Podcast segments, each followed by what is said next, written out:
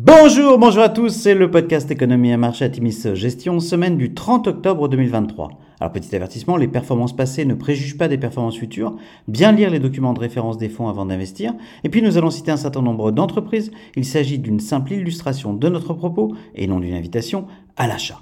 Alors cette semaine, nous en titré Correction avec un gros point d'exclamation. Les marchés d'actions ont été de nouveau chahutés cette semaine, et ce malgré des publications d'entreprises dans l'ensemble favorables, de bons chiffres de croissance aux USA et le maintien des taux directeurs de la zone euro en l'état.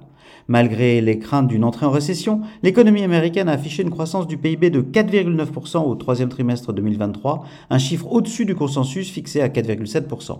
Les dépenses de consommation US ont de leur côté progressé de 2,1% sur le mois. Les taux se sont stabilisés sur la semaine, marqués par un aplatissement récent de la courbe des taux US, avec un 2 ans, un 10 ans et un 30 ans, tous trois autour des 5%. Notez les déclarations d'investisseurs américains comme Bill Ackman et Bill Gross qui ont annoncé qu'une spéculation au-delà des 5% devenait dangereuse et ont contribué à un tassement des taux à 10 ans.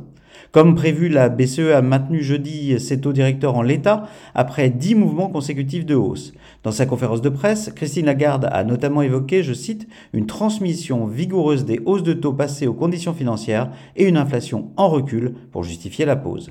Une déception sur la croissance de l'activité cloud d'Alphabet, à tout de même plus 22%, ainsi qu'une publication décevante du fournisseur de composants électroniques Texas Instruments, absent des fonds, ont entraîné des valeurs technologiques US nettement à la baisse jeudi, avant une légère reprise vendredi, portée notamment par une publication de bonne qualité d'Amazon.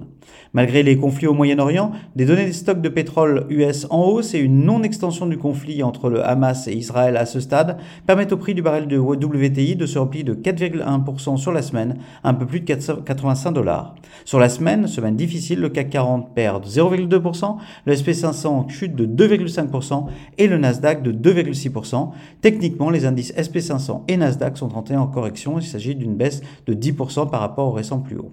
Alors du côté des sociétés, eh bien, les publications trimestrielles des valeurs de vos fonds sont ressorties très majoritairement au-dessus des attentes cette semaine. Aux USA, publications au-dessus des attentes pour Alphabet, Amazon, Chipotle, Coca-Cola, Comcast, avec toutefois une déception sur la broadband pour Comcast, pour Comcast et sur l'activité cloud sur Alphabet. Dekers Outdoor a très très bien publié. Honeywell a publié au-dessus des attentes. Linde, Meta, Microsoft, ServiceNow, T-Mobile et Visa ont publié également au-dessus des attentes. Publication globalement en ligne pour Mastercard, en ligne pour Thermo Fisher. En Europe, publication au-dessus des attentes pour Air Liquide, Biomérieux, Danone, Dassault Systèmes, Hermès, Iberdrola, Mersenne, Nemetschek, Schneider Electric et STM. Publication en ligne pour Kerry Group, Saint-Gobain et Valeo. Alors à venir, l'évolution de la situation au Moyen-Orient restera au cœur des préoccupations des investisseurs.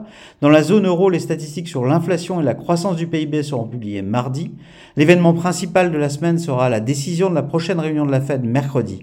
Le consensus attend une pause dans la hausse des taux, mais les déclarations de Jérôme Powell sont attendues avec une réelle fébrilité par des investisseurs qui espèrent que la Fed prendra dorénavant plus en considération l'activité économique au détriment de la seule lutte contre l'inflation. Rappelons que les chiffres de croissance du PIB, bien, bien qu'excellents, sont un indicateur retardé de l'activité économique. Mercredi, le département du Trésor US publiera son programme d'émission obligataire trimestriel, une annonce qui pourrait déterminer les futures tendances sur les 10 ans US, qui atteint un plus haut depuis 2017 la semaine dernière.